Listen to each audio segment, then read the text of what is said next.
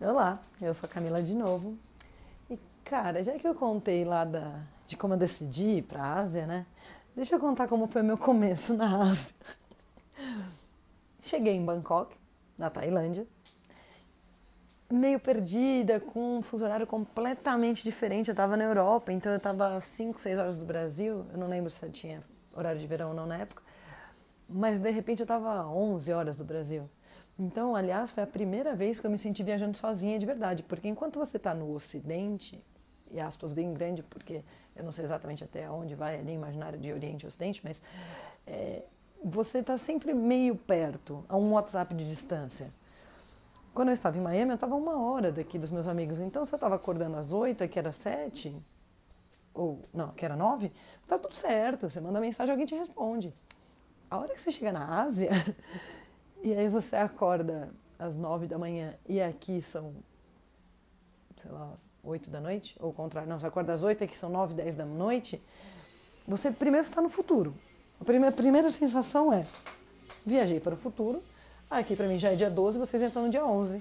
E aí todos os meus amigos, não, mentira, mas em todos os grupos de amigos, pelo menos uma pessoa fez a piada, se você está no futuro, me mande os números da cena.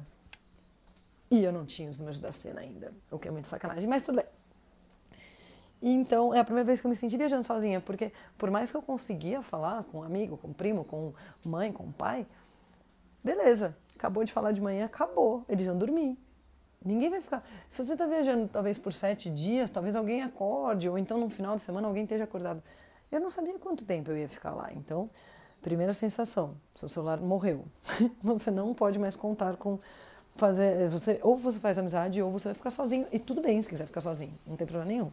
Eu acho muito difícil isso acontecer mas pode acontecer. Enfim e a segunda impressão era que todo mundo era muito mais novo que eu. Uh, eu tô gravando aqui em 2020 aquele ano perdido. Nossa foi tipo para a posterioridade né? Falou o podcast eterno. Mas eu tô gravando em 2020 eu fiz 35 anos esse ano na época eu tinha entre 33 e 34, 33. Quando eu cheguei na Asa eu tinha 33. Cara, todo mundo tinha entre 20, 21 e 27. Por muitos motivos. Primeiro, é, mochileiro assim de longa viagem, de longa data brasileiro, já são mais velhos. Ponto.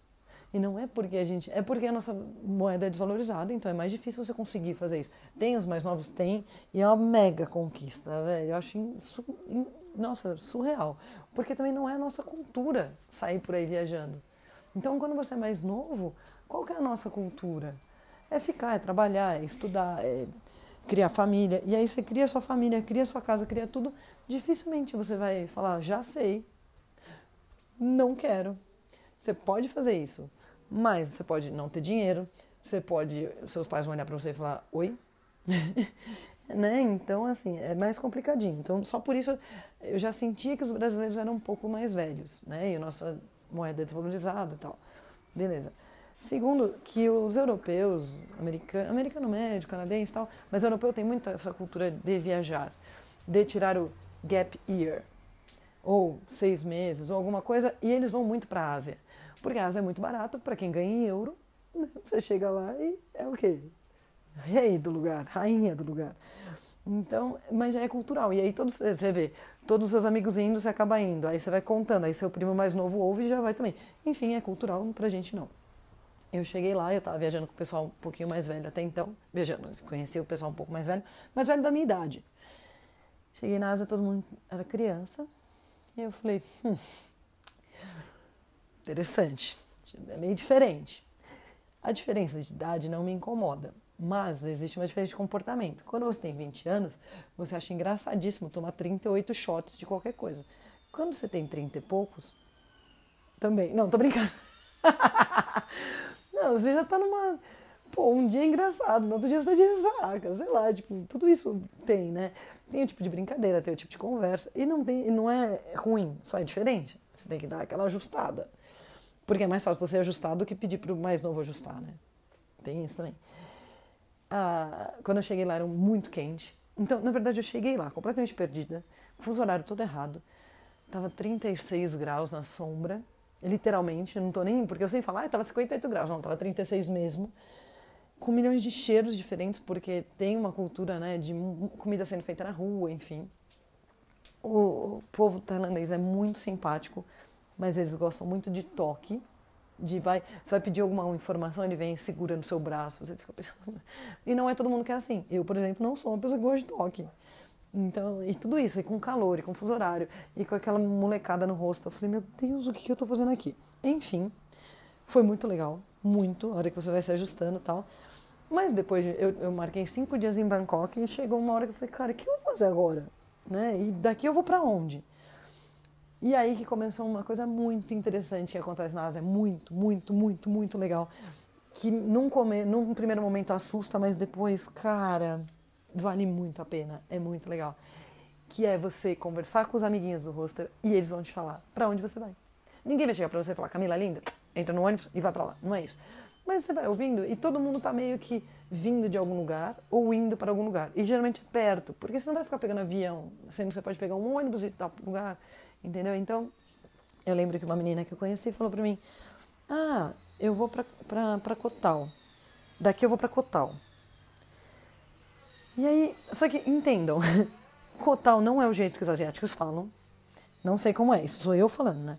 É lá, sei lá como eles falam. Aí ela era, eu não lembro, de algum outro país que também não é a minha língua, então ela usou o sotaque dela para falar isso. Quando chegou no meu ouvido, eu ouvi como colau, e eu fiquei pensando, que diabo é colau? Ela foi uma ilha. E é muito legal, só que parece que é uma ilha meio perigosa, que mataram os turistas. Eu falei, por que você vai para lá?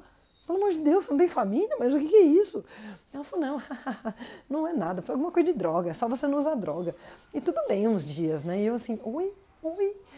Nossa, foi muito maluca essa conversa. E ela foi embora e eu fiquei com a impressão de, adeus, vai morrer. Foi a primeira coisa que eu pensei. Eu falei, por que, que ela vai para uma ilha? Porque, gente, quando alguém fala em, em violência, principalmente pra gente que é brasileiro, é uma coisa muito grave. Muito, né? Eu falei, cara, eu juro, eu imaginei. Nossa, minha cabeça foi muito longe, mas enfim. Aí, beleza. Passou no dia seguinte. No dia seguinte ela mandou foto, tadinha, toda bonitinha lá no Instagram, falando: Olha que legal, tem festa. E eu pensando, eu só pensava nos assassinos. Era a única coisa que eu pensava, era festa de assassinos. Aí, no dia seguinte, conversando com os meninos canadenses que eu tinha conhecido, eu falei: E aí, vocês vão pra onde? Eles, ah, a gente vai pra Cotal. Eu falei: Mas que? Eu falei: É o quê? Eu falei: Cara já me falaram desse lugar, parece que é muito perigoso, vocês não podem ir, vocês não podem ir. Aí eles pararam, olharam pra minha cara com a cara de. O que essa menina tá falando? Eu falei, não, é verdade, me falaram que é um lugar que tem assassinatos. Eles falaram, não. Teve um caso de assassinato, uma morte lá. Dois turistas estavam drogados, você não pode usar droga na Tailândia, drogados ou fazendo sei lá o que de tráfico de droga. E aí foram pegos transando dentro de um templo e aí realmente os locais lincharam eles. Foi uma coisa horrível, horrível, ou sei lá, alguma história assim.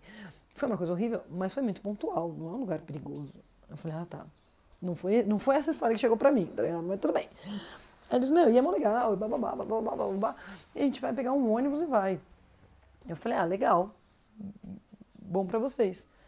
E fomos festar à noite e conheci mais um monte de gente. Aí uma das outras meninas que estava com, com a gente, é, ninguém tá junto, né? Tava todo mundo meio no rosto. Falou, cara, vocês vão pra Cotal? Eu vou também, não sei o que lá. Eu sei que eu acordei no outro dia. Falei, cara, vou também.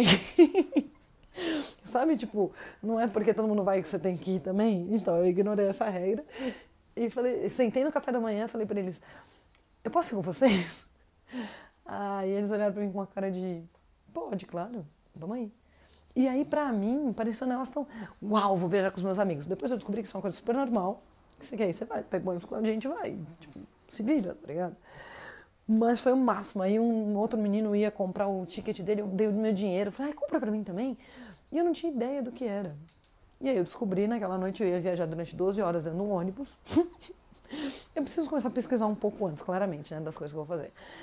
Entrei nesse ônibus, depois desse ônibus ficava duas horas num porto, sem nada para fazer, mas tinha sorvete para vender. Seis horas da manhã, é um bom café da manhã. Esperando um barco, e aí pegou um barco, e aí eu cheguei nessa ilha sem saber onde eu ia dormir. Mas, como eu tava com essa sensação de estou com os meus amigos, tá tudo certo. E eu descobri que dois desses meus amigos iam ficar num hotel mega chique, porque eles tinham fechado e blá blá blá, para aprender a, a mergulhar. Eu falei, cara, não tô podendo e não quero aprender a mergulhar.